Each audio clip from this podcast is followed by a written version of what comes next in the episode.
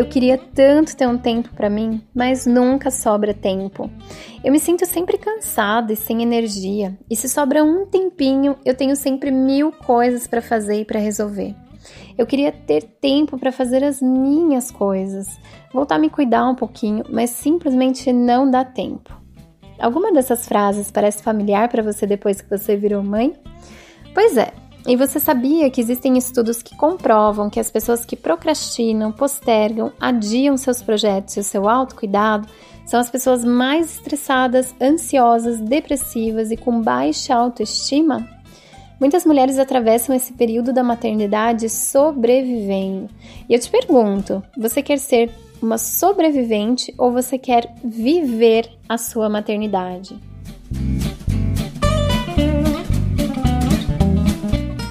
Você está no canal Cuidar Materno, um espaço de bate-papo e reflexões sobre a maternidade nos dias atuais, autoconhecimento e autocuidado para mães com filhos de todas as idades. Eu sou Cindy Ferrari, enfermeira pediatra e neonatologista, mãe de dois e consultora materno-infantil. E o tema do podcast de hoje é Não tenho tempo para mim. Eu separei quatro reflexões chaves para você pensar consigo mesma e finalmente tomar a decisão de encontrar um tempinho para você.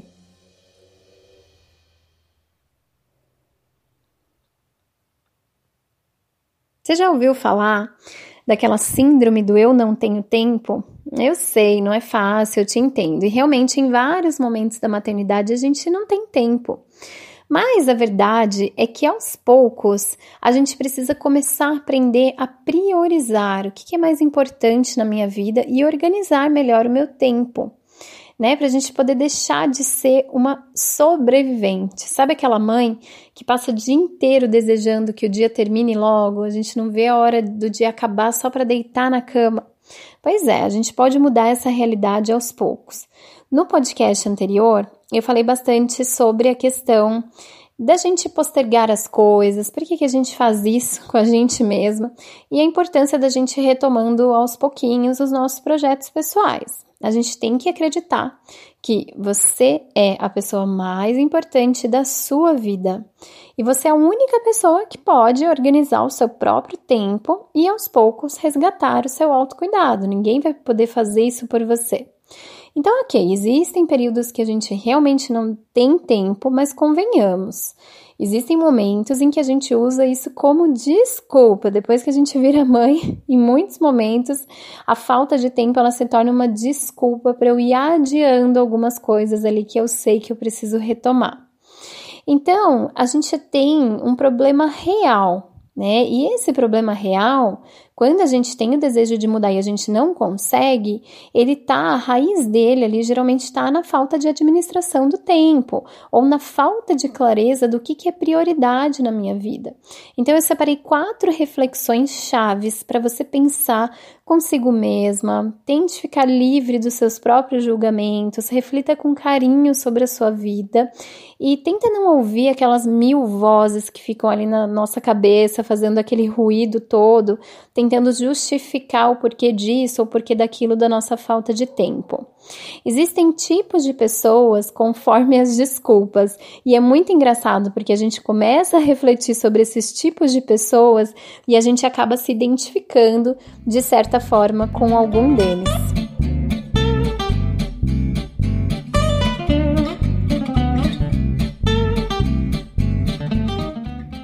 Então, a primeira reflexão que eu proponho para que você faça com você mesma é: eu sou dona do meu tempo ou eu me auto-saboto?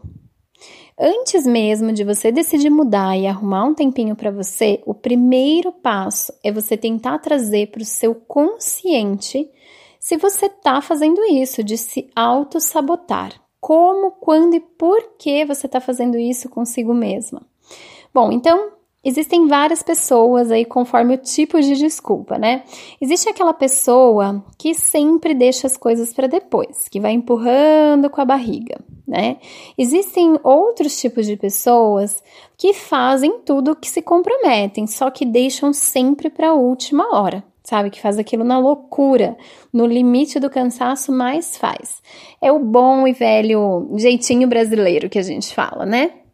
Existem as pessoas que postergam seus projetos por serem muito perfeccionistas. E aí, gente, eu me incluo. Eu sou uma pessoa que adora planejamento e eu fico planejando até demais. Então, não sei se você também é assim, mas as pessoas que planejam muito e que sempre ficam na esperança, ali na expectativa do momento ideal, esquece, nunca vai chegar.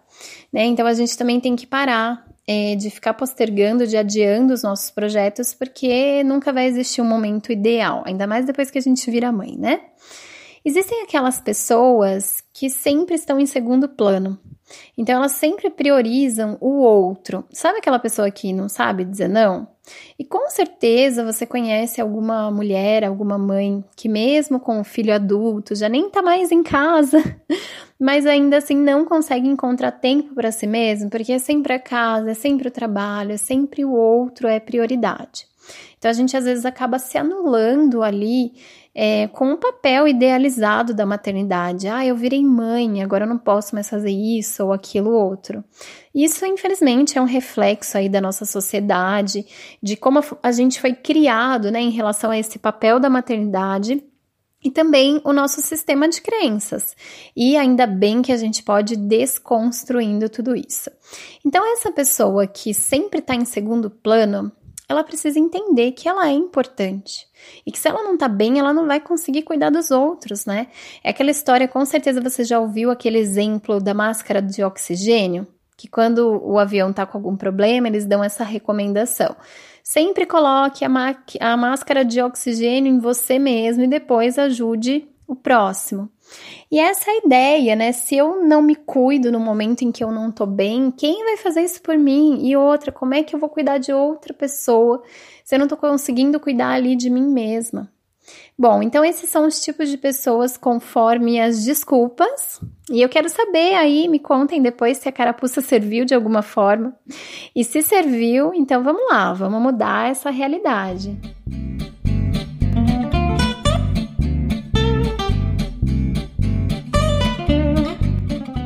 Agora que você já identificou que você é a única culpada por estar enrolando, aí por não ter o seu tempo, por você estar enrolando o seu próprio bem-estar, a sua saúde física, mental, emocional, até mesmo espiritual. Então tá, você já identificou isso, né? E você quer mudar. Por onde que eu vou começar? Então eu vou fazer algumas propostas aqui. Então a segunda reflexão é: eu quero realmente mudar, encontrar mais tempo para mim? Você tem que saber, só você para poder saber essa resposta. Você realmente quer mudar? Existem algumas etapas da mudança, né? Seja ela qual for na nossa vida.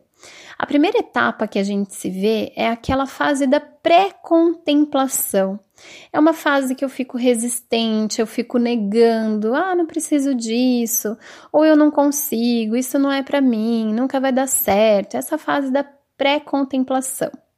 E aí, de repente, a gente chega na contemplação. Nossa, eu tô precisando disso. Eu preciso me cuidar. Eu preciso voltar a fazer tal coisa.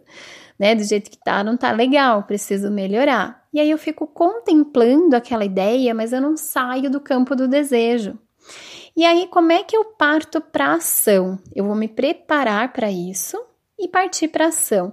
Só que antes de tudo, eu preciso trazer para esse consciente, então, por que, que eu estou me sabotando, parar de fazer isso e partir para ação, para o desejo real de mudar a minha vida e de começar de alguma forma.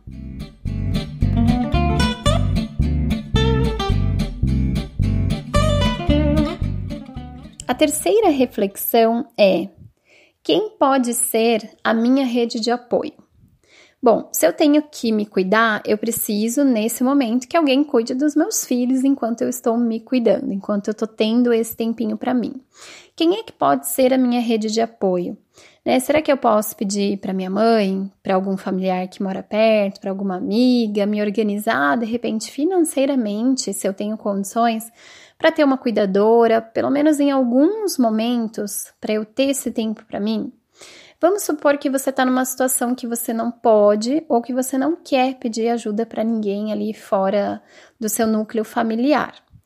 Uh, e vamos supor também que você não é uma mãe solo, né? E o seu marido, o seu companheiro ou a sua companheira? às vezes a gente se sente meio culpado ou acha que, ah, eu vou incomodar. Poxa, é complicado. Tem muitas mulheres até que ficam é, num lugar assim de vitimismo, falando: nossa, mas ninguém me oferece ajuda, minha mãe não me oferece ajuda, meu marido não me oferece é, para ficar, para eu poder fazer alguma coisa para mim. Poxa, às vezes as pessoas nem têm consciência de que você tá precisando desse tempo para você. Então, como é que você vai cobrar das pessoas uma ajuda se você nem demonstrou que você está precisando daquilo? Né? Então, você pediu. Às vezes a gente acha que as pessoas não vão ajudar, mas a gente nem pediu. Então, é importante, às vezes, a gente entender no equilíbrio ali entre o relacionamento do casal que os dois têm o direito de ter um tempo para si. E aí, se você não sabe exatamente como criar essa situação, eu particularmente acredito que a melhor forma da gente receber algo de coração de alguém é a gente oferecer algo de coração também.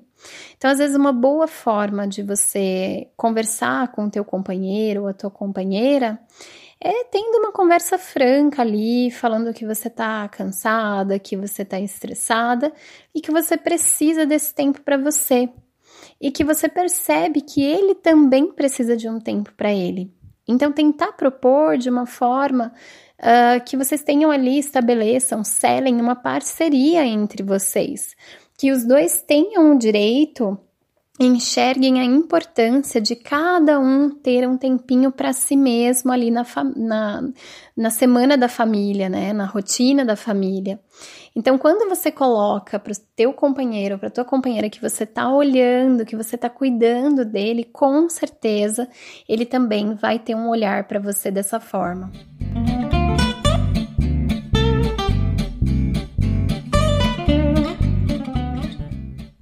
Quarta reflexão é: será que eu realmente não tenho tempo mesmo? Todo mundo tem o mesmo tempo, gente. A gente tem 24 horas por dia. Por que, que algumas mães conseguem se organizar e outras não?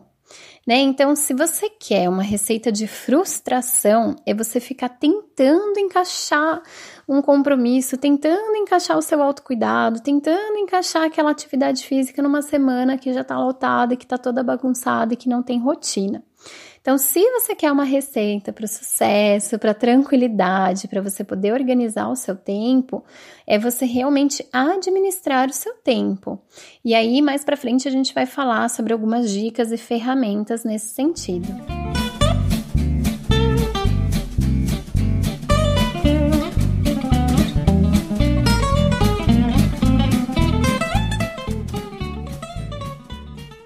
No próximo podcast, eu vou contar um pouquinho sobre estratégias que você pode usar no seu dia a dia para você conseguir organizar o seu tempo e descobrir que sim, a gente sempre consegue um tempinho ali todos os dias para o nosso autocuidado ou para retomar algum projeto pessoal, seja ele qual for. E às vezes não é aquele super tempo que a gente gostaria, mas qualquer tempinho é um tempo da gente se cuidar. Eu espero de coração que esse conteúdo traga algo de bom para sua vida. E se você gostou, compartilhe com outras mulheres que também estão se descobrindo nesse processo de tornar-se mães. E acompanhe os meus conteúdos nas redes sociais. O meu Instagram e Facebook é Cuidar Materno, Cindy Ferrari. E não se esqueça de deixar os seus comentários, experiências e sugestões para os próximos episódios. Vamos sempre juntas em busca de uma maternidade com mais consciência, protagonismo, liberdade e leveza.